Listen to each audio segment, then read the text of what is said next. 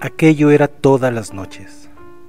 Apenas apagábamos la vela, principiaba el ruido, un ruidito leve, cauteloso, tímido, como el que haría un enano de Swift, que a oscuras y de puntillas explorase el terreno, temeroso de graves peligros. A lo que imagino primero reconocí el campo, iba y venía, subía y bajaba, se paseaba a su gusto por todas partes, retosaba entre las jaboneras de mi lavabo, revolvía los papeles de mi humilde escritorio escolar, profanando las odas de Horacio y las églogas de Virgilio. Se trepaba al buró y con toda claridad oía yo cerca de mí los pasos del audaz, el roce de sus uñas en la fosforera, en el libro y en el sonoro platillo de la palmatoria. Una vez quise sorprenderle y encendí rápidamente una cerilla. Estaba encaramado en el extremo de la bujía como un equilibrista japonés en lo alto de una pértiga de bambú. Chiquitín como era, el molesto visitante me causaba miedo atroz. Solo de pensar que aprovechándose de mi sueño, iría a mi cama, se instalaría en las almohadas, saltaría a mi cabeza y arrastraría por mis labios aquella colita inestable y helada. Me daba calosfrío. Y éteme en vela, como escucha en vísperas de combate conteniendo el aliento, atento el oído y abiertos los ojos para ver a mi osado enemigo. La imaginación me lo pintaba tanto así le temía yo, colosal, horrible, hambriento, feroz, como una tigre hostigada que ha perdido sus cachorros. En esa inquietud, nervioso, sobresaltado, asustadizo, pasaba yo dos o tres horas, mientras en el otro lecho dormía mi padre el sueño dulce y tranquilo, que nunca falta a las personas de buena conciencia. A la mañana olvidaba yo mis temores y recelos de la víspera, sin pensar durante el día en el ratoncillo aquel de nuestra alcoba, teatro de sus correrías. Un día, al volver del colegio, me encontré a mi padre disgustado y mohíno, revolviendo papeles de música y sacudiendo pliegos carcomidos había descubierto que los ratones penetraban en el sancta santorum de sus amores artísticos y cometían allí graves delitos, crímenes de lesa majestad. La requisitoria fue terrible. Habían roído obras de raro mérito, de subidísimo valor, una ópera de Mozart, La flauta encantada, tres sonatas de Beethoven, y la pastoral, y la sinfonía heroica, y qué sé yo qué más. El proceso había sido breve, y como no iban a fallar populares jueces, fue la sentencia draconiana, pena de muerte, garrote vil. No tuvieron defensor los acusados. Nadie se atrevió a abogar por ellos. Yo me permití aconsejar un medio infalible para ahuyentar a los bandoleros y evitar crímenes mayores. Un gato, dije, uno de esos caballeros que gastan por las noches luminosas gafas prestará oportunos servicios en esta ocasión. Los malhechores tomarán el portante y emigrarán a tierras más propicias, al comedor, a la cocina, a la despensa. Allí no se atracarán de sinfonías clásicas, ni se hartarán de solfas inmortales, pero podrán encontrar algo más sustancioso y nutritivo. Confieso humildemente que al tratar de castigar a mis enemigos, que lo eran muy temibles para mí los tales ratoncillos, me halagaba la idea de un escarmiento ruidoso, de una ejecución pública, como esas tan provechosas para el periodismo informador. Pero acaso, porque desde niño aprendía a no hacer daño alguno a los animales, yo prefería los medios preventivos. Me ocurrió que era más llano y conveniente traer a la casa un gendarme felino, hábil, experimentado y listo, que con su presencia ahuyentara a los bandidos. Me repugnaba tender lazos ocultos y traidores y convertirnos en verdugos, por mucho que eso y más mereciesen los perjuiciosos. El morrongo de mi tía Pepa, exclamé. ¿Un gato? prorrumpió mi padre sacudiendo un legajo de valses viejos. ¿Qué dices? ¿Para que tengamos que lamentar fechorías mayores? No, esos señores de la raza felina, esos descendientes de Misifus, no han entrado aún que yo sepa por las novedades de la incineración siguen siendo inhumadores y con huésped así no quedará planta con vida, ni habrá en el jardín sitio que no rasquen, ni almácigo que no destruyan. Pero papá, nada de peros. Además, esa gente suele es por extremo galante y suele obsequiar a la señora de sus pensamientos con tales serenatas y tales trovas. Música del porvenir. Pensé replicar, echándola de satírico, pero no tuve valor para burlarme de las aficiones de mi padre, wagneriano incipiente y como tal un tanto apasionado. ¿Un gato dices? ¡Ya! Una ratonera. Vete a comprarla.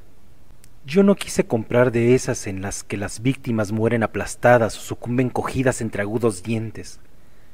Elegí una que parecía un juguete, una jaulita cilíndrica de alambre niquelado, montada horizontalmente en un eje, y que giraba al menor movimiento de quien, por su mala aventura, caía en ella. Así nos ahorraríamos suplicio, sangre y muerte espantosa. En la noche pusimos la ratonera en el lugar conveniente después de colocar en el garfio un pedacito de jamón. Nos acostamos precipitadamente, apagamos la vela y quedé en acecho. De fijo que el nocturno visitante andaba corriendo la tuna con sus amigos y compañeros, porque esa noche vino muy tarde, dada la una, pasito a pasito, como si recelara del peligro. Caminaba un paso y se detenía. Avanzaba y volvía a detenerse, algo extraño encontraba en aquel aposento perfectamente conocido para él. ¿De dónde vendrá? pensaba yo. ¿De algún convite? ¿De algún monipodio donde se conspira contra los engafados caballeros? ¿De rondar el recóndito alcázar donde mora la beldad que le tiene ferido de amores? Este doncel trasnochador, tan aficionado a la música sabia, debe ser un calavera de lo fino. Ah, pícaro, buena se te espera. Quiera tu destino que vengas a y no cedas a las tentaciones de la gula. El ratoncillo, confiado y seguro, saltó a una silla, de allí al buró, y diose a ensayar sus ejercicios acrobáticos, brincando de la cerillera a la palmatoria, por burla sin duda, por el deseo de reírse de nosotros. Le oí bajar y correr hacia el estante, en el camino tropezó con un papel, con un pedazo de periódico, un fragmento de cierto diario. Ahí se entretuvo largo rato. ¿Estaría leyendo? No. Los roedores no han de gustar de esa literatura. Fuese luego hasta la ratonera, atraído sin duda por el jamón. Y ¡zas! Preso. ¡Qué ruido! La jaula giraba vertiginosamente. Rin, rin, rin. Encendí la bujía. Corrí al sitio del suceso. El pobre animalito pugnaba por salir y pretendía forzar los hierros de su cárcel. Mi padre despertó. ¿Cayó? No escapará. ¿Y ahora? Mátale. ¿Cómo? ¿Le tienes miedo? No, contesté avergonzado. Pero me da lástima. Confiesa que tienes miedo, que te causa repugnancia. Sumerge la jaula en una cuba de agua y ahógale. Heme convertido en un verdugo. En otro carrier, me dije, yo no le mato. El trasnochador se revolvía en la jaula como un loco. Pretendía huir y no conseguía más que acelerar la rotación de su cárcel. Ah, bribón, volverás a quitarme el sueño. Y qué bonito era, gris, de color de pizarra nueva, bien dispuesto, ligero, elegante, lustrosa piel, negro los ojitos como dos cuentas de azabache. Me miraba atentamente.